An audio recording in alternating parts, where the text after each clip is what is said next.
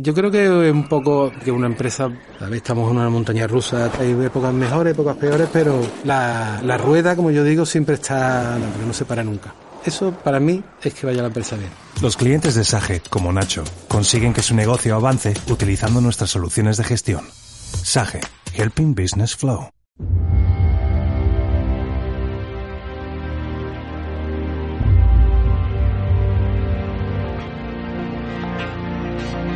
Los martes a las ocho y media en el balance nos vestimos de gala para recibir los debates Transforma España, de la mano de Eduardo Serra y moderado por Federico Quevedo, todas las semanas dedicaremos un espacio a reflexionar y debatir sobre aquellos asuntos que contribuyan a transformar el futuro y hacer del nuestro un país mejor. Eduardo Serra, buenas noches. Buenas noches, Federico. Menudo temazo que traemos hoy.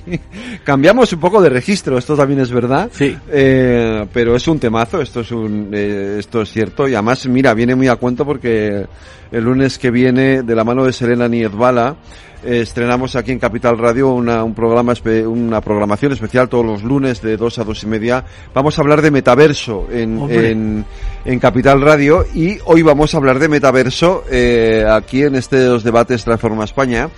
Eh, tengo que decir que el, de- que el programa de hoy se está retransmitiendo en directo eh, también eh, por nuestro canal de StreamYard.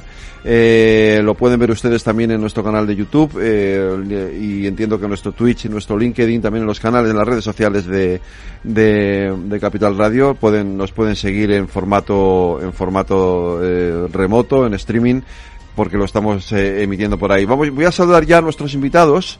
Si te parece, a Marta, Vill- a Marta Vallés, que es abogada por la Universidad de San Pablo CEU, máster internacional de Trade ESFI, eh, IS Business School, cofundadora y directora de desarrollo de negocio en Botum, plataforma de blockchain, nombrada por la revista Forbes como una de las 10 directivas españolas que lideran la transformación digital en el sector financiero. Marta, muy buenas noches.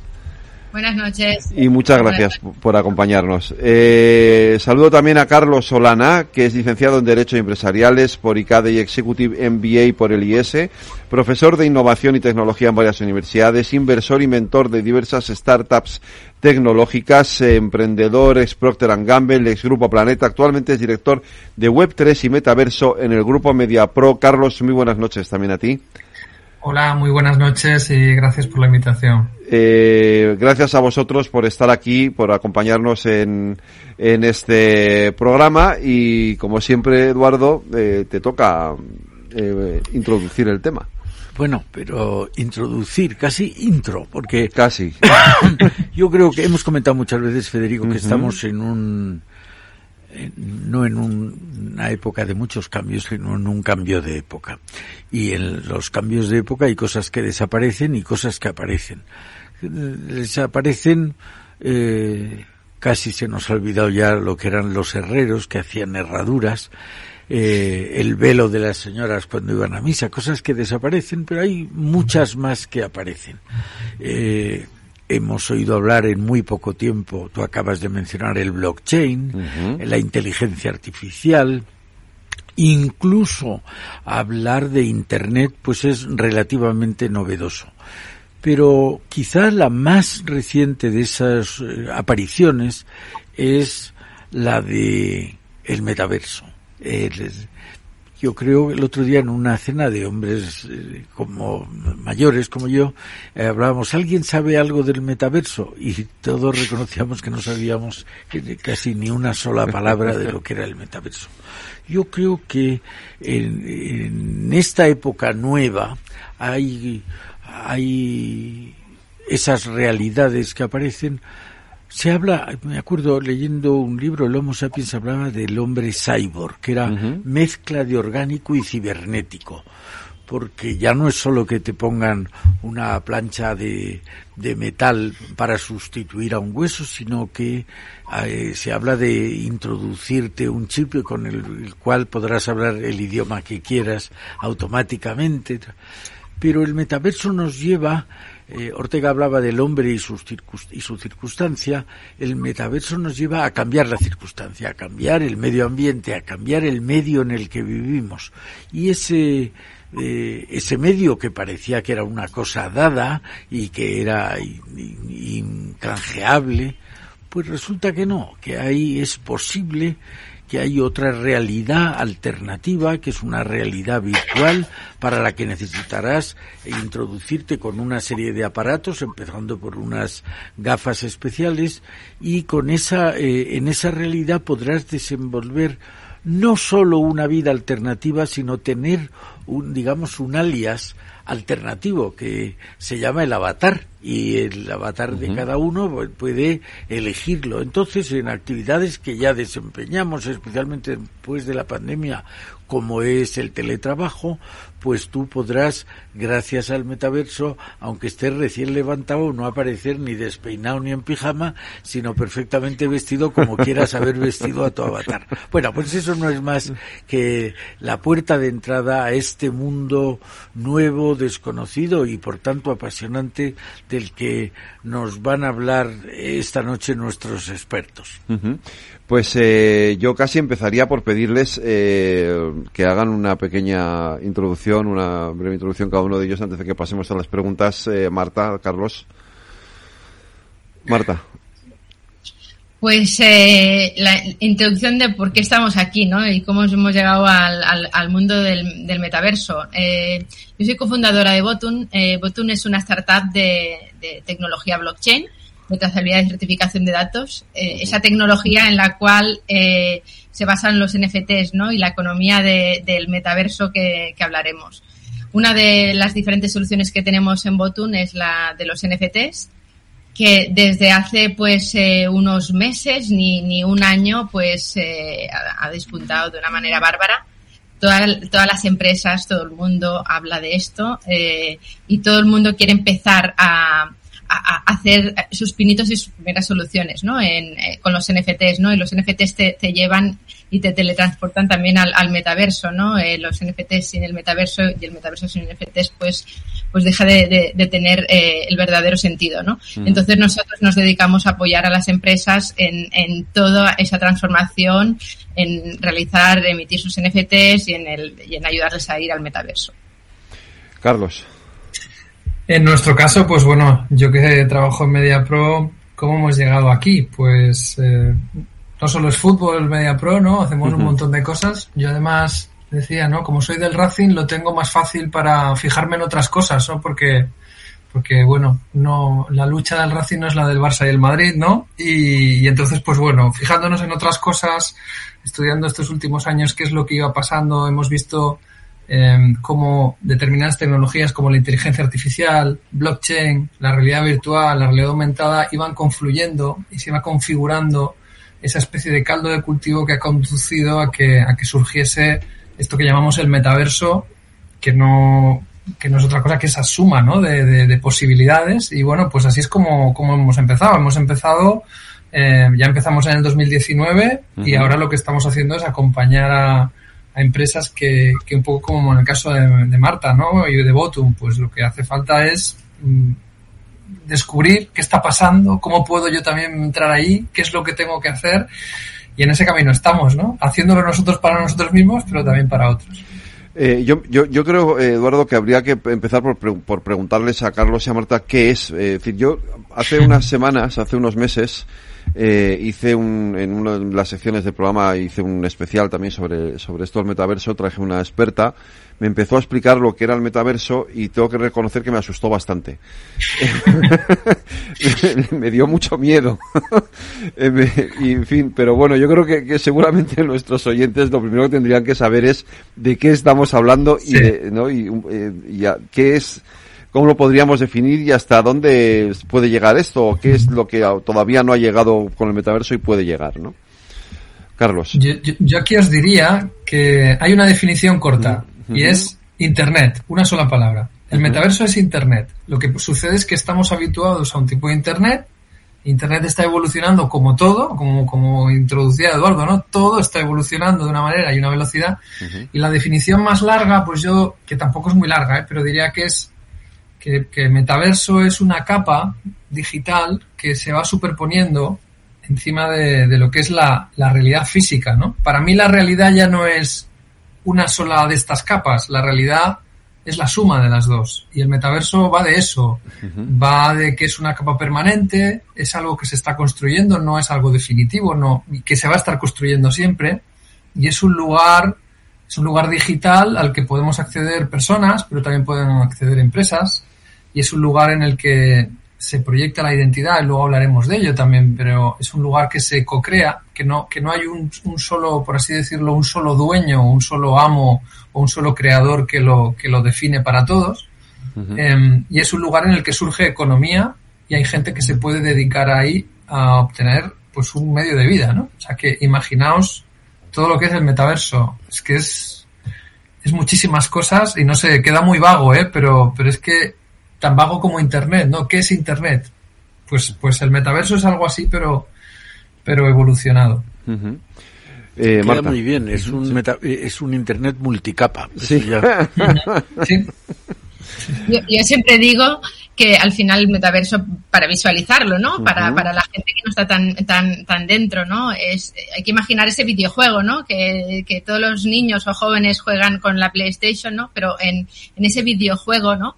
Eh, hay, hay, una economía, eh, hay negocios, eh, se venden y compran cosas, eh, la gente tiene propiedad de las cosas, ¿no? Entonces es, es, ese salto, ¿no? Ese salto tan importante, ¿no? De pasar de, visualmente un videojuego a mundos digitales paralelos. Uh -huh. Yo lo, el otro día eh, me pusieron unos cascos, bueno, unas gafas de estas de realidad virtual y, y yo todavía no he hecho un, un, programa aquí, hemos hecho ya varios experimentos con, uh -huh. con esto del metaverso en Capital Radio y ya se han hecho programas desde sitios curiosos que, que se pueden hacer programas con los avatares. Claro, es que todo esto es vosotros claro. no sé si os acordáis de una película de, de Arnold Schwarzenegger que se llamaba Desafío Total en la sí. que en la que, que, es del año 90 y algo y ya ya ya era un anticipo del metaverso o sea él viajaba eh, imaginariamente hacia, a Marte eh, en una en un en un escenario de realidad virtual que en definitiva entiendo que es prácticamente esto pero este es un camino que lo estamos empezando pero Marta y Carlos, esto ha llegado, ya está, porque nosotros ya lo hemos experimentado aquí, pero lo hemos experimentado, es un avance o está ya realmente poniéndose en práctica en, en nuestra vida diaria? Estamos en un, en un momento, eh, eh, nosotros siempre, siempre explicamos, ¿no? Uh -huh. Que cuando, cuando empezó Internet, eh, nos pensábamos que había llegado Internet, ¿no? Para, para hacer el paso, ¿no? De, del fax sí. a, al mail y, y, eso ya nos parecía impresionante, ya, ya lo comprábamos, ¿no? Uh -huh. Pero Internet no había llegado para esto, ¿no? Internet había llegado para muchísimo más, ¿no? Mirad todo, todo lo que está pasando con Internet. Eh, compramos, vendemos, eh, hay mil cosas, aplicaciones, etcétera. Eh, vivimos alrededor de Internet. Eh, con el metaverso, con NFTs, con tecnología blockchain, con inteligencia artificial, eh, con los tipos de tecnologías eh, va a pasar lo mismo, ¿no? Está pasando lo mismo. Estamos en ese momento inicial del cambio del, del fax por el email, pero, pero lo que viene es inacabable, ¿no? Uh -huh. y, y, sobre la, la pregunta, eh, ya, ya ha empezado. Eh, estamos en esos momentos iniciales, pero, pero sí que ya ha empezado las empresas eh, están apostando todas por, por, ello. Nosotros que somos una startup, eh, que, que, estamos en contacto ¿no? eh, diariamente con empresas para desarrollar este tipo de soluciones, ya, ya, ya todas las grandes empresas, las corporates, están montando su departamento con personas de, de para metaversos, para NFTs. Y, y también importante, lo, también hay pequeños. ¿eh? Nosotros la semana pasada teníamos un cliente que son una empresa que hacen gorras Uh -huh. eh, pequeñita, que son dos socios, eh, gorras físicas, y, y, quieren vender ya sus gorras eh, en el metaverso para los avatares, su marca de gorras, y también, pues si alguien quiere comprar su gorra física en el metaverso, ¿no? Es decir, uh -huh. que, que empresas pequeñitas también ya están entrando en el metaverso, esto está llegando ya para todo el mundo. Uh -huh. eh, si una empresa quiere entrar en este mundo, ¿qué es lo que tiene que hacer? Uy, esta es una pregunta difícil, ¿eh? pero yo, yo, yo, os diría, yo os diría que lo primero que tiene que, bueno, lo primero es, si no sabe, que se asesore, primero también con abogados, ojo, ¿eh? porque los temas jurídicos son relevantes, o sea, sí. diría, eh, habla con tu abogado, pero además eh, haz un planteamiento estratégico, porque parece que nos ponemos a analizar cómo entrar en el metaverso y de repente se nos olvida la estrategia y la tecnología parece que nos supera de tal manera que llega un momento en el que se puede llegar a estar creando algo dentro del metaverso, pero nos olvidamos para qué. Y entonces creamos algo que tecnológicamente responde al, a ese, podríamos decir, a ese, a ese paradigma de metaverso, pero, pero no responde a una necesidad estratégica, ¿no? Entonces, por lo tanto, lo primero que yo diría es, piensa en la estrategia, olvídate de que estás hablando de algo que vas a hacer en el metaverso y piensa qué productos vendes habitualmente o cuál es tu actividad, a qué, a qué audiencia te diriges o a qué comunidad o, usuarios te diriges y qué necesita esa gente. Eso es lo primero, ¿no? O sea, esto, es la base. Y, igual que harías con un producto físico. A partir de ahí, entonces, descubre qué comunidad existe detrás de esos usuarios, qué es lo que les interesa, qué, y, qué utilidades y qué servicios y qué, y qué usos le puede interesar a, estas personas. Y es entonces cuando puedes empezar a, diseñar y a construir eh, aquellos, aquellos activos, aquellas plataformas, aquellos entes ¿no? que forman parte del metaverso, pero que respondan a eso. ¿no? Es decir, que no exista eh, una fractura entre lo que tu audiencia quiere y lo que tú estás montando, porque como tiene que ser metaverso, pues te olvidas de ellos, ¿no? Y, yo después también diría, piensa también en lo que a día de hoy ya tienes montado. No necesariamente, y esto, es, esto también es interesante, se suele pensar en el metaverso como algo necesariamente inmersivo, inmersivo en el sentido de gafas de VR, y todavía estamos lejos de que todo el metaverso discurra de una manera 100% inmersiva y con gafas. O sea, hay metaverso que sucede eh, en dos, o sea, sucede con un paradigma que digamos es, es inmersivo, tú ves a alguien, un, avatar que se desplaza, que se mueve en un entorno tridimensional, pero lo puedes observar en una pantalla plana y lo puedes observar y puedes interactuar con, con, ese entorno sin necesidad de llevar unas gafas de realidad virtual. Por tanto, hay posibilidades de interactuar con metaverso en webs y en aplicaciones que son muy del Internet actual.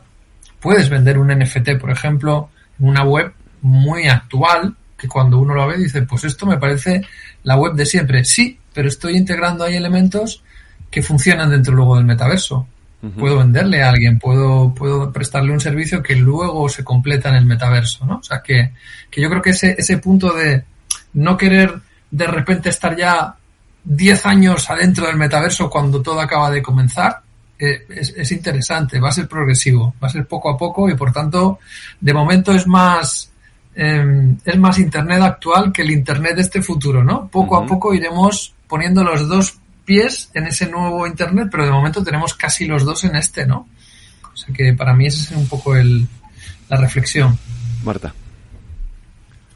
Bueno, yo, yo creo un poco eh, eh, también en lo que en lo que dice Carlos, ¿no? En esta estrategia, en este momento eh, el impacto que, consiguen las empresas a nivel de marketing eh, es impresionante, ¿no? De estar en el metaverso. Por un lado están las empresas que, que empiezan y que se les anima siempre, ¿no? Empiezan poco a poco, incluso las grandes, ¿no? Con pilotitos, ¿no? Está un Sotheby's que, que hace su primera subasta de arte. Está el Open de Australia que hizo eh, unos primeros eventos transmisiones, eh, tal. Poco a poco todas las empresas van entrando, ¿no? Y poco a poco eh, los usuarios también van, van eh, eh, picoteando ¿no? en, en, en, ese metaverso. Vas creando tu avatar eh, poco a poco, vas decidiendo, escogiendo qué ropa compras en tu avatar ya puedes encontrar unas bambas Nike en el metaverso y comprártelas para tu avatar, ¿no?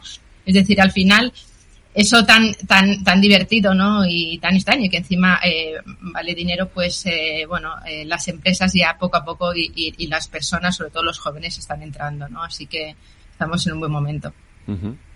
Sí, yo tendría una pregunta para haceros de lo que os estoy escuchando. Entiendo, entiendo bien que es una marcha progresiva, que sobre la plataforma de internet luego iremos entrando pues gafas de realidad virtual o de otra manera. Pero hay cosas que os pregunto, estarán también en el metaverso cosas que son imprescindibles hacer hoy, alimentarse o dormir. Eso, pregunta, ¿lo hará el avatar o nosotros, o no tendrá que hacerlo el avatar? Porque lo que decís de comprar, eh, está muy claro, porque puedes comprar lo que habéis dicho antes de las gorras, es para el avatar o para mí. Pero el aprender, ¿quién aprende, el avatar o yo? El divertirse, ¿quién se divierte, el avatar o yo? Esas cosas, eh, o estamos también ahí en un camino que por ahora y luego ya veremos, ¿no? Yo creo, Eduardo, que, que pones encima de la mesa un tema que es central en todo esto del metaverso, que es la identidad. ¿no? O sea, y la identidad, eh, parafraseando a Ortega, podríamos decir que yo soy yo y mi avatar, pero al final, si dejo solo uno, soy yo, y yo soy físico. Mi avatar no deja de ser una proyección de mí que cuando me quiero trasladar al interior de ese mundo digital, necesito tomar una forma digital, ¿no? Pero la, la identidad sigue residiendo en mí. Y, a la identidad se le puede sacar mucho recorrido, pero al final las necesidades, las necesidades, yo soy el, yo soy el que las expresa, yo soy el que las, y luego puedo crear las artificiales y efectivamente se está creando mucha necesidad artificial. No sé si recordáis una cosa que existió hace, pero muchos años que se llamaba Tamagotchi. Sí. ¿Os acordáis del Tamagotchi? el Tamagotchi el Tamagotchi nos hacía creer que necesitaba que lo atendiese cada 20 minutos y si no se me, se me ponía malo y tal y cual. Y eso para mí es el ejemplo de cómo generar una necesidad absolutamente artificial de atención, ¿no? Entonces, es cierto, eso lo puedes crear. Yo creo que la clave y de cara, diría como la, la, la regla de oro para, para cada persona a la hora de relacionarse con el metaverso es siente las necesidades desde tu persona, y proyectalas a lo digital cuando realmente te merezca la pena, ¿no? Pero haz una reflexión y esto ya es una cuestión de cada uno, ¿no? A ti realmente, por ejemplo, hace poco leía que se están creando mascotas para el avatar virtual. No sé, yo no, yo no tengo una percepción de que me encuentre solo a nivel de avatar. Me encuentro solo, quizás, eh, o sea, no me, no me, aporta nada, ¿no? O sea, cuando yo entro, ¿no? Cuando entro al metaverso, en todo caso, me quiero encontrar con personas que me, que me cuentan cosas. Claro. Pero no con una mascota que no me acompañe en real. No sé, ¿eh? ojo, eh, que igual hay, llega aquí la persona que lo está creando y nos da una disfrutación que nos convence a todos. Pero yo creo que ese sintético, ¿no? Hay algunas, algunos elementos puramente sintéticos y que no responden, no conectan con mi yo, con mi identidad, ¿no? Yo creo que, yo creo que esa es la, la clave. Yo creo que la identidad siempre va a estar en la persona que es de carne y hueso y el otro son proyecciones que pueden aumentar y que te pueden llevar a descubrir un montón de cosas, pero en último término lo percibo yo, lo siento yo, dentro de mi cerebro suceden las cosas, ¿no? Esto de la conexión, sí, Marta, quería preguntar por eso, esto de la conexión de la, con la identidad, porque eh, eh, podemos correr el riesgo también a veces de querer ser en el metaverso lo que no somos en la realidad. Bueno, esto puede ser una, una, una opción, ¿no? Al final, eh, todas nuestras frustraciones a lo mejor las podemos trasladar en, en, en un avatar, ¿no? Al final, si yo quiero ser rubia, y a lo mejor mi avatar será rubio, ¿no? O mm, esto es parte ya de, de, de, de los juegos de, de, cada persona, ¿no? Pero lo que sí está, lo que sí está claro que, que lo que decía Carlos, ¿no? El metaverso, hay el, el avatar va con una identidad, es una identidad que, que con tu nickname, ¿no? Que tú te la vas a crear como, como quieras, que te permite moverte dentro de, de, un metaverso o de muchos metaversos, porque al final con tu identidad vas a ir donde quieras, en tu identidad vas a tener tus NFTs, tus propiedades, eh, tu, tus propias credenciales digitales, ¿no? Eh, va a ser eh, solo tuyo. Eso te, te permitirá moverte eh, por los metaversos. Y en los metaversos, pues son eh, mundos, como, como decía antes, ¿no? Digitales paralelos que ya Walmart está, por lo que decíamos del comer, ¿no? Y, y del avatar. Walmart ha abierto su primer uh -huh. supermercado online en el metaverso. Uh -huh. A día de hoy, yo no creo que el avatar, mi avatar, tenga que ir a, a, a comprar pan a, en Walmart, ¿no? Porque es algo que no, no, creo que lo necesite, pero a mí, a mí sí que me traslada a hacer la compra, ¿no? Como Marta Vallés, persona física, en el metaverso, desde el sofá de mi casa, igual que ahora lo puedo hacer en una aplicación móvil. Pues yo voy a moverme por el metaverso después de ir a un bar eh, a tomar algo y después de haber hecho una reunión uh -huh. en el metaverso, luego paso por Walmart, escojo la compra esa compra me va a llegar físicamente a mi casa, ¿no? Al final es la, la, la conjugación de, de, de, esos dos mundos, ¿no? El virtual, ¿no? El digital, donde se harán muchísimas cosas, pero también sin dejar de lado, ¿no? Eh, el, el, link que tiene con el, con el físico. Eh, eh, habéis hablado los dos mucho de NFTs y yo no sé lo que son los NFTs. Habláis, yo soy un neófito absoluto en esto, ¿eh? O sea, sí, sí, Carlos. ¿Qué son los NFTs? La verdad es que vamos a ver cómo lo explicamos de manera que se pueda entender. Mm, primero, blockchain, ¿no? Blockchain, yo siempre pongo el ejemplo de. Blockchain es como si yo voy a la plaza del pueblo, reúno a todo el pueblo y en el momento en el que quiero comprar y vender una casa con alguien, grito anuncio delante del pueblo. Señores, están todos, señoras y señores, están todos aquí. Son ustedes testigos de que yo, fulanito, le vendo esta casa, menganito, por tanto, menganito me entrega el precio y yo le entrego delante de todos ustedes la propiedad de la casa, ¿no? Y eso queda anotado por todo el pueblo. Blockchain es un poco eso. Blockchain es que el conjunto de nodos que forman la red de blockchain, por así decirlo, certifican que algo ha pasado que ha sucedido algo y se queda anotado y en la memoria de todos ellos, escrito, queda eso anotado. A diferencia de cuando vamos a un notario. Cuando vamos a un notario no está todo el pueblo. Hay una persona que está, digamos, investida de una capacidad, porque el Estado se la da, para certificar que se produce una transmisión. Y es una modalidad centralizada. Hay una persona que lo hace, no todo el pueblo. Blockchain lo que viene es a trasladar esa posibilidad de que se, en una blockchain sucedan cosas porque toda la comunidad, digamos, lo, lo, certifica.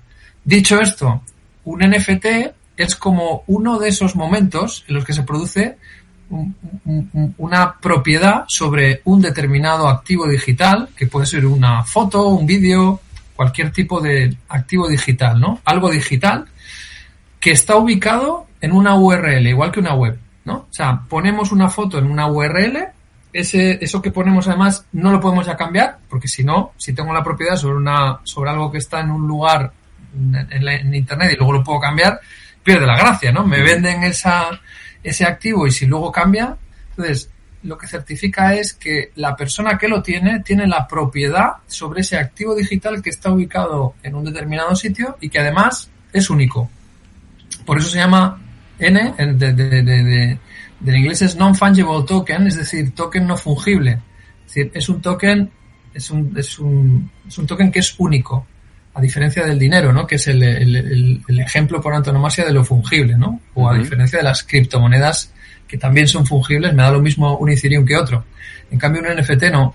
Un NFT es el que es. No me vale lo mismo uno que tiene, yo qué sé, un mono que otro que es de, yo que sé que otra cosa, ¿no? O sea que no sé si queda claro, ¿eh? Pero no lo sé. Descripción en, cualquier caso, quede o no, tengo que interrumpiros un momento porque tenemos que ir a la publicidad, Eduardo, y enseguida te doy paso cuando volvamos ahora a las nueve.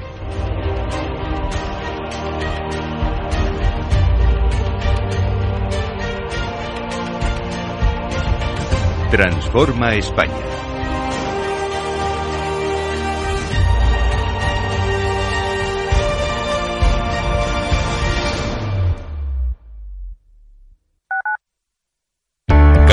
Radio, la genuina radio económica. Esto te estás perdiendo si no escuchas a Rocío Arbiza en Mercado Abierto. Margarita Rivas, broker y escritora. Hay que ser muy valiente para cuando sucede un crack como los que yo viví en el 87 o los que he vivido después, pues es el momento seguramente de, como decía déjame Grasa, a mí me gusta comprar cuando el mercado está tan sumamente aterido de miedo que es cuando es el momento de comprar. Mercado Abierto con Rocío Arbiza. Conecta Ingeniería es el programa que acerca la ingeniería a la sociedad. Todos los miércoles de 10 a 11 de la mañana en Capital Radio con Alberto Pérez. Conéctate. Capital Radio. Siente la economía.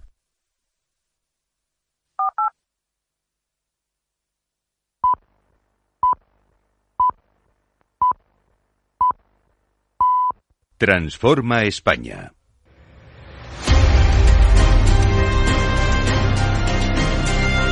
Las nueve de la noche, una hora menos en las Islas Canarias, siguen en la sintonía de Capital Radio, aquí en el balance hasta las nueve y media. Seguimos hablando de metaverso, de la mano de Marta Vallés, de Carlos Solana y de Eduardo Serra, que te he quitado la palabra justo para, para irnos a la publicidad. No, no, yo sigo con preguntas porque me parece que es un mundo apasionante. Totalmente. Y que yo recuerdo que Platón, que no sabía lo que era el blockchain. no, ya me imagino. Eh, Le pillaba un poco lejos. Pero Platón decía que el asombro era el principio de todo conocimiento. Bueno, a mí lo que estáis contando me parece asombroso. Luego, tú y yo, Federico, podemos aprender porque estamos asombrados ante lo que nos están contando. Entonces, en esa línea, avatar, eh, cada uno puede tener su avatar. Pregunta, ¿puede tener más de un avatar? Ser una empresa Red Infinity por ejemplo, un señor quiere ser un hombre que tenga eh, que, juegue muy bien al fútbol. Tiene un avatar que juega divinamente al fútbol. ¿Puede al mismo tiempo tener otro avatar o no o no es cada uno no tiene más que uno? Segunda pregunta, en relación con el blockchain del que sí he oído hablar hace unos años, me hablaba como acaba de explicarnos Carlos de una equivalencia al eh, mundo de los notarios. El notario da fe de que una cosa ha sucedido, la compra de, de una finca, el testamento de un señor. Aquí lo que hay es que, como muy bien ha dicho, en vez de uno, muchos dan fe de eso.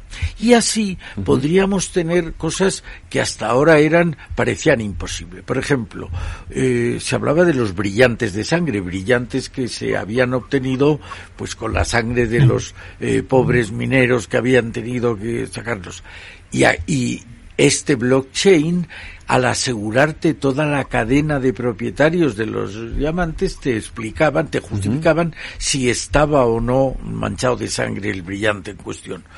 La pregunta es, ¿esta seguridad que te da el, el blockchain se refiere al mundo digital o es también aplicable al mundo físico? Si habéis hablado de que Sotheby's había hecho su primera subasta en Internet, ¿el cuadro que vendía era un cuadro virtual o era un cuadro real? Yo todavía eso no lo entiendo. pues, Carlos, ¿me permites la parte de...? Sí, por supuesto, por supuesto. En la mía y te dejo con los avatares. sí, sí. Pues, em, eh, a ver, lo que comentabas, eh, Eduardo, ¿no? De, de, todo el tema de la tecnología blockchain, ¿no? La tecnología blockchain eh, es es ese notario digital, ¿no? Esa, es, esa, es esa tecnología que a diferencia de Internet, ¿no? Te da seguridad, inmutabilidad, confiabilidad, transparencia en el dato. A partir de aquí, eh, bueno, son infinitas, ¿no? Eh, las, las soluciones que, que, que, pueden haber, ¿no? Una, una de ellas, como muy bien has dicho, ¿no? Es la trazabilidad, ¿no? La trazabilidad de alimentación, ¿no? Poder saber si realmente un producto es ecológico, no, no porque lo pongan en la etiqueta, ¿no? Si yo como consumidor, ¿no? Tengo ese derecho a poder saber todos los pasos o los diamantes. De hecho, nosotros trabajamos con una empresa de diamantes de Suiza, ¿no? Para trazar el origen de los diamantes de sangre, ¿no? Eh, trazabilidad del oro, trazabilidad farmacéutica. La trazabilidad existe a día de hoy, pero el blockchain le da esa seguridad, esa notarización al dato que hasta ahora no era posible, ¿no? Certificación. Una empresa sostenible, porque es sostenible, ¿no? Porque lo dice en un PDF, ¿no? Que es modificable, ¿no? Lo dice porque en base, ¿no? A una trazabilidad de una certificación en tecnología blockchain, ¿no? Que te da esa seguridad que no puedes modificar los datos. Certificación de títulos educativos, que no haya falsificación en ellos, ¿no? Eh, hay muchísimas soluciones que, que te permite la, la, la, tecnología que en Botun eh, llevamos de, desde hace pues unos años eh, realizando, ¿no? Y, y que bueno realmente pues están en ese mundo eh, no digital en ese mundo eh, real y tradicional y que y que las empresas y las industrias eh, están utilizando ya y implantando. Entonces sirve perdona tanto para el mundo virtual como para el mundo real, de un bien físico que te puede dar eso que estabas explicando de la trazabilidad de si un producto alimentario es ecológico o no lo es, o si uno es brillante, saber cuáles han sido los, la cadena sucesiva de propietarios. ¿Eso es aplicable al mundo real y no solo al mundo virtual? Es, todo lo que te he explicado estos casos son en el mundo real. Nosotros trabajamos con clientes como, no sé, Aceites Borges, como Grupo Bimbo, todas estas empresas están utilizando estas soluciones, ¿no? O bancos, escuelas de negocio, etcétera. aparte, en el mundo digital, ¿qué aplicaciones hay? ¿no? Pues una de las principales, la más potente del blockchain es, es los NFTs, ¿no? Los NFTs son es, eh, te permiten eh, tener la propiedad de lo digital, que hasta la aparición del NFT y gracias a la tecnología blockchain eso no era posible, ¿no? Tú no podías tener la propiedad de, de una imagen, de una obra de arte, de, de, unas zapatillas, de una casa digital, ¿no? Y los NFTs, por lo que ha explicado Carlos, ¿no? Por lo que, por de la tecnología que vienen lo que son, te dan esa propiedad en el mundo digital, ¿no? Que eso es lo que te permite eh, tenerla en tu avatar y tener y moverte dentro del metaverso, ¿no? Porque eres propietario de cosas, porque en el metaverso te compras una casa, alquilas una casa, te compras tu ropa. Eh, eh, JP Morgan ah, tiene sus primeras oficinas en el metaverso. Eh, eh, Bill Gates dice que todas las conferencias a partir de, de, los próximos meses ya van a empezar a ser en el metaverso, no por Meets. Eh, entonces cambian todas las cosas, ¿no? Gracias a la, a la propiedad de las cosas.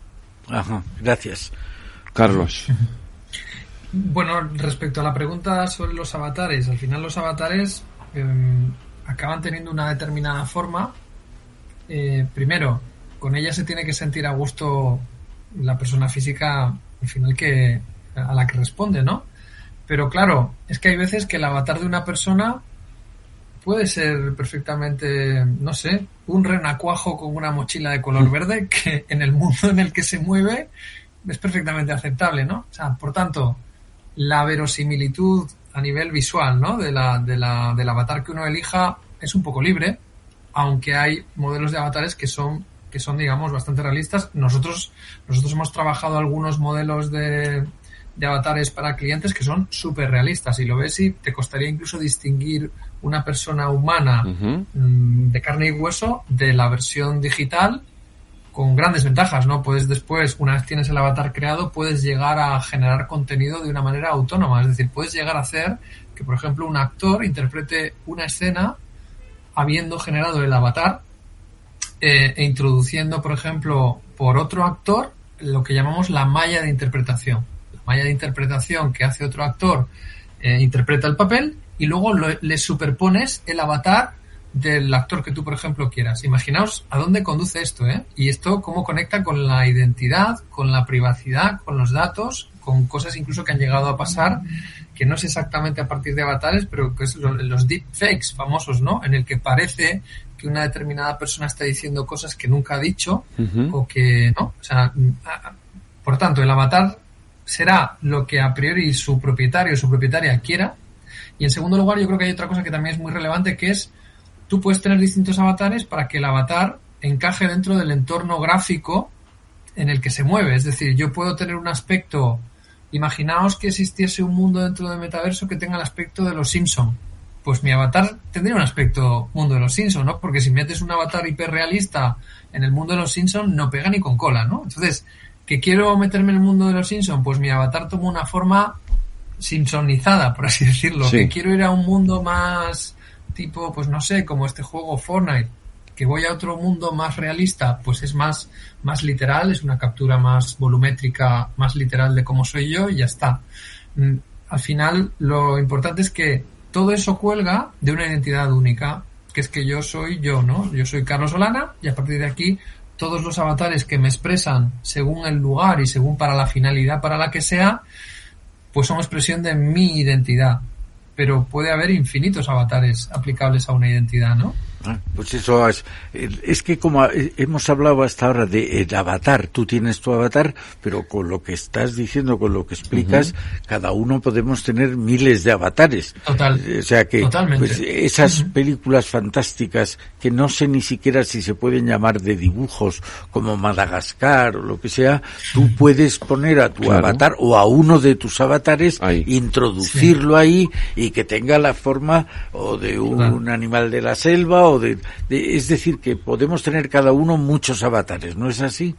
Absolutamente. Hace, hace un tiempo estuve viendo una, estuvimos viendo una tecnología que permitía generar de una manera, para un caso muy concreto, ¿eh? adaptar tu imagen a personajes de Disney, ¿no? Entonces tú tenías un aspecto y había una persona, esto no lo hizo la propia Disney, ¿eh? lo hizo una persona que dijo, mira, voy a hacer, voy a hacer una generación de avatar, pero que no salga, como decía antes, ¿no? Que no salga tal cual tú eres, ¿no? O sea, en este aspecto como hiperrealista, sino que directamente genere un avatar que cuando lo veas te recuerde a las películas de Disney, ¿no? Entonces, pues ese dibujo animado que cuando lo ves dice, tiene algo que me recuerda a Disney, ¿no?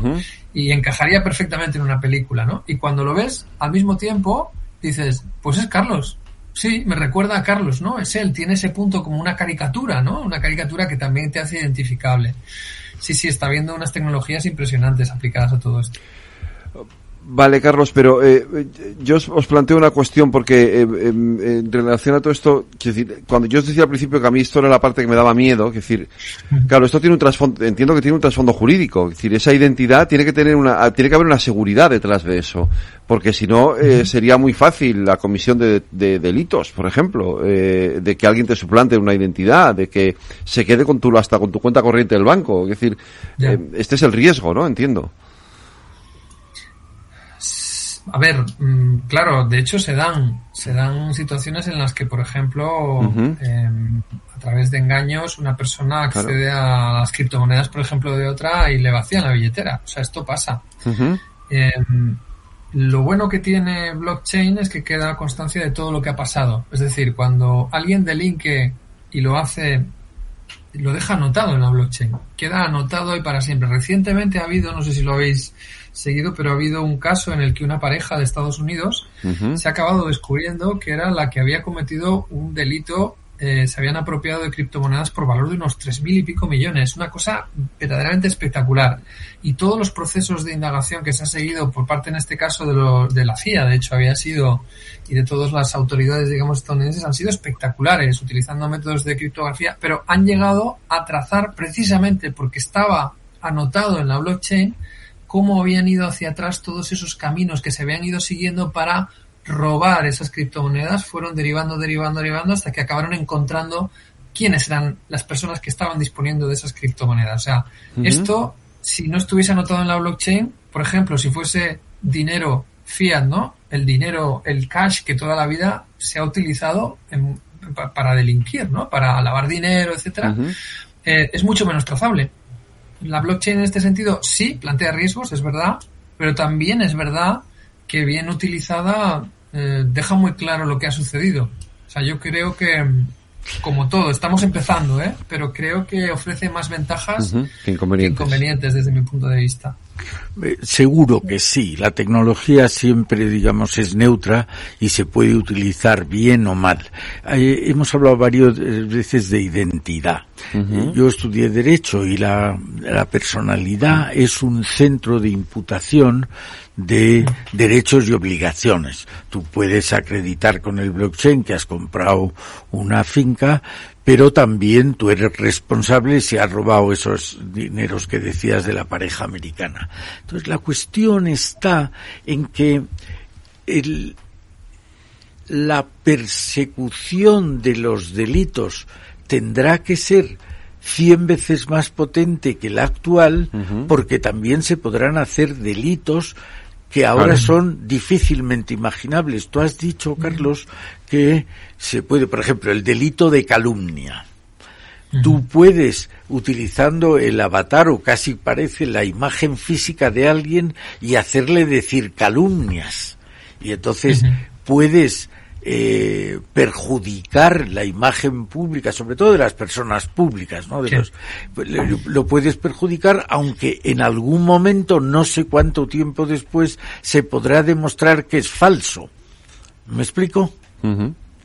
Es decir, no sé si eh, esa digamos esa seguridad al imputar derechos y obligaciones eh, con los avatares se va a multiplicar multiplicándose en paralelo las maneras de corregir, digamos, las ilegalidades que se hagan. Bueno, yo creo eh, que al final es lo que estabais comentando, ¿no? Que eh, la, la, tecnología avanza y, y, y, a su lado eh, también en paralelo van avanzando las soluciones, ¿no? Y todos nos adaptamos a ellos, ¿no? Eh, los abogados ahora van a ser abogados en el metaverso y van a tener eh, que saber tratar entre los problemas que haya entre en el metaverso, ¿no? Por propiedades como también a lo mejor habrán psicólogos en el metaverso, ya en arquitectos en el metaverso, ¿no? Uh -huh. eh, pero eh, no, a, a, nivel legal, a nivel jurídico, nos estamos adaptando a ellos, ¿no? A, a todas esta, a, la, a, a, lo rápido que va la tecnología. Yo os voy a contar un caso eh, que nos ha pasado a nosotros en, en Botum concretamente, ¿no?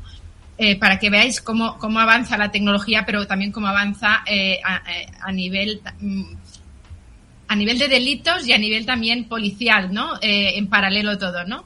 Eh, a nosotros hace ya un año eh, no, eh, vinieron a, hablar con nosotros los Mossos de Escuadra de la Generalitat de Cataluña uh -huh. porque se encontraban con un problema nuevo que no, que no había aparecido hasta el momento, ¿no?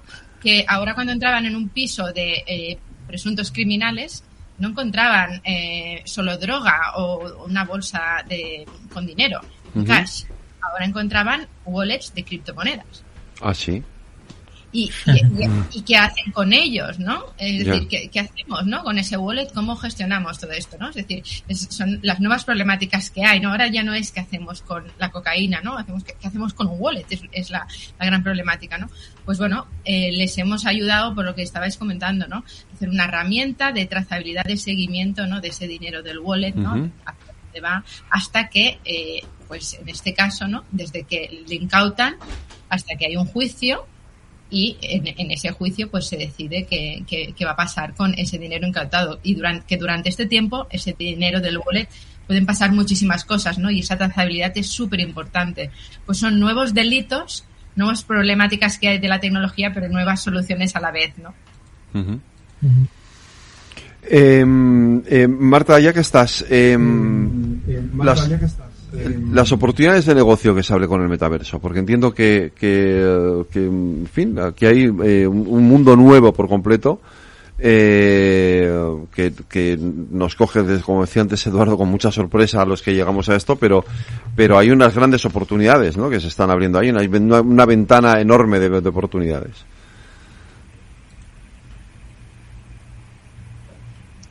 Marta, no sé si no ha sido. No, no he escuchado, me he quedado en una ventana. No, te decía que, que te preguntaba por las oportunidades de negocio que genera el metaverso. ¿no? Y por esa ventana de oportunidades que se abre para nuevos wow. negocios a las empresas, ¿no? Pues, pues son, son una ventana de oportunidades infinitas, ¿no? Eh, de hecho, eh, Garner, ¿no? Que, uh -huh. que, es el analista tecnológico mundial, ¿no? Que todo lo que dice Garner, pues eh, suele acabar pasando, ¿no? Y él, él hace poco dijo, eh, en sus informes dijeron, ¿no? Que en 2025 eh, cualquiera de nosotros estaremos como mínimo una hora dentro del metaverso. 2025 uh -huh. es ya. Yeah. Y cualquiera de nosotros, no los jóvenes, no, no solo lo, lo, la, genera, la, generación Z. ¿no? Uh -huh. Esto significa que si tenemos que estar toda la población mundial una hora en el metaverso, es que, es que la, los modelos de negocio eh, que vienen nuevos eh, aún ni han empezado, ¿no? Y todas las industrias ya están apostando y van a empezar a apostar por ellos, ¿no? Uh -huh. Desde lo que comentábamos antes, ¿no? Se van a hacer formación, educación en el metaverso, las conferencias en el metaverso, eventos, conciertos que ya se hacen en el metaverso, eh, subastas de arte, eh, van a haber supermercados en el metaverso, eh, el Open de Australia, moda, desfiles de moda. Se hizo la Fashion Week hace nada en el metaverso, donde las grandes marcas desfilaron en el metaverso. Mm, el Manchester United, por ejemplo, ya ha, ha, ha, bueno, ya, ya ha creado una solución para retransmitir sus partidos en 3D desde el metaverso. Eh, H&M tiene su tienda en el metaverso.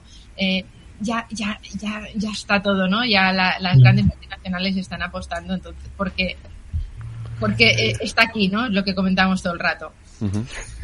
Marta. Yo ampliaría, ampliaría un sí. poco lo que ha dicho Marta, dividiendo casi diría como en dos grandes mundos, ¿no? O sea, por un lado está lo que sucede en el que el metaverso actúa como canal, o sea, es un canal en el que se puede acceder después a producto físico, es decir, por ejemplo, el ejemplo que daba de Walmart, ¿no? Yo puedo meterme en el metaverso y hacer la compra en Walmart y luego me llega a casa. En ese caso, metaverso está actuando como un canal de relación entre un usuario y una compañía para que le preste un servicio. Y aquí yo creo que es absolutamente equivalente a lo que a día de hoy sucede en Internet. Yo me meto en un supermercado online, hago la compra y me llega, ¿no? Y como eso, un montón de cosas. Y luego hay un segundo caso en el que precisamente por las, por las funcionalidades que aporta blockchain, por ejemplo, se empiezan a generar activos virtuales. Y yo creo que esto es una, es, va un se puede ligar, como decíamos antes, al producto físico, pero empieza a haber productos, por así decirlo, que son más puramente digitales. Por ejemplo, cuando yo eh, actúo en redes sociales, tengo mi foto de perfil, ¿no? La gente empieza a utilizar los NFTs como foto de perfil y esa foto de perfil, en función de cuál sea el NFT, acaba significando muchas cosas. No sé si conocéis, por ejemplo, una colección que se llama Bored Apes, pero es una de las colecciones más famosas que existen, son unos monos. Claro, estos monos, Sí. cada mono en estos momentos debe estar en torno a los 300 mil dólares, una cosa así, y ha empezado a suceder pues que Madonna se ha comprado uno, que si Stephen Curry, que si, que si Neymar, que sí, que sí, que sí, un montón de... Entonces, ¿qué, qué, qué acaba pasando? Pues que pertenecer al club de propietarios de ese tipo de NFT Sí. te da una especie de, no sé cómo llamarlo, de halo, de prestigio, de estatus o de lo que sea. Sí, de estatus. Que según quién y cómo, de estatus puede ser. Pero imaginaos, por ejemplo, que hubiese un NFT que sirviese para que, no sé, como por caso los diseñadores pudiesen expresar una pertenencia a una comunidad especialmente exclusiva y prestigiosa. Cuando yo estuviese ejerciendo como diseñador, estaría expresando con ese NFT, ojo, que es una, que es un diseñador de los que pertenece a tal comunidad, ¿no? Esto está empezando a suceder con los NFTs, que no están dejando de significar algo tan tonto, si lo podemos decir así, como soy el propietario de una imagen, a decir soy miembro de una comunidad. Y fijaos toda la riqueza de la economía que empieza a surgir ahí. Por tanto, uno de los usos de los NFTs es, de nuevo, reforzar la identidad. ¿Quién soy yo? ¿A qué me dedico? ¿Por qué puedes confiar o no en mí? ¿Por qué mi voz tiene especial autoridad respecto a determinadas temáticas?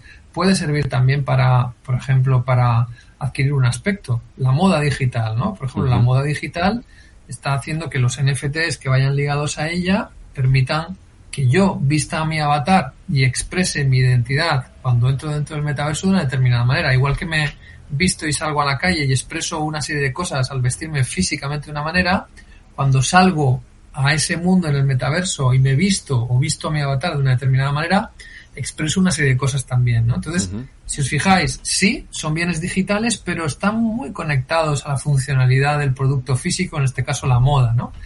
Todos estos todos estos productos y estos servicios van buscando, como decíamos antes, un paralelo, ¿no? Si yo me dedico a moda, tengo un paralelo en el mundo físico. Si yo me dedico a, no sé, a X cosas, voy encontrando un paralelo que sirve para llevar el producto de lo físico a lo virtual. Y están surgiendo estos activos virtuales que llamamos, muchos de ellos las formas NFT, que sirven para generar una economía y toda una actividad alrededor de ellos. Entonces, creo que es interesante también ese, ese punto. Eh, Marta, tú antes decías eh, que, mm, que esto no era una cosa solo de la generación Z, pero yo tengo que reconocer que me imagino que tanto a Eduardo como a mí, que ya lo de TikTok e Instagram nos cuesta un poco esto del metaverso, ni te cuento, o sea.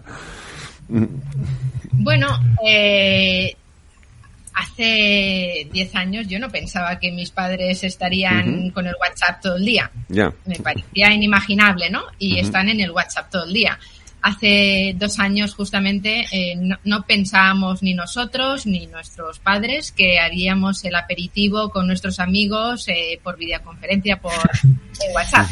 Y, y también, y también ha pasado, ¿no? Ni que tendríamos todas las reuniones de trabajo por WhatsApp, ni que los niños harían las clases O por Zoom, o por Zoom. Eh, y eso también ha, pasado y, y de una manera muy rápida, ¿eh? Y nos hemos adaptado. Lo que podamos hacer este programa de radio como lo estamos haciendo, en, un- en una sala de. StreamYard, sí. Vale. Entonces, eh, eso no da miedo, ¿no? Porque, porque seguramente que los humanos tenemos una capacidad de adaptación y la tecnología eh, se, se muestra de una manera sencilla para que todos podamos eh, eh, formar parte de ella, pero sí que es cierto que, que, que los, eh, los grandes eh, ganadores o líderes de, de en este caso, de, de, esta tecnología son, son los jóvenes, ¿no? Esta generación Z, X, que ya, ya nos perdemos todos, no sabemos por qué le trabamos del abecedario, ¿no? Total. Pero es interesantísimo lo que contáis, porque siempre lo desconocido da miedo. Sí, siempre. poco. Eh, decían que la primera manera de dominar es denominar. Cuando hay algo que no sabes qué es, pues le, pones un nombre y ya sabes algo de él y es el nombre, aunque el nombre sea monstruo. Entonces, cuando nos enfrentamos, Federico y yo, que somos los jóvenes, de la generación D o F o G, La que sea. eh, nos enfrentamos al metaverso, a mí lo primero que me daba es un cierto, si no miedo, un cierto respeto, ¿qué será esto el metaverso? Pero lo que contáis me hace pensar, y lo pregunto, que es un proceso de transición en el cual ya estamos, porque ya estamos viendo el partido de tenis del Open de Australia. Claro. Si un eso va a estar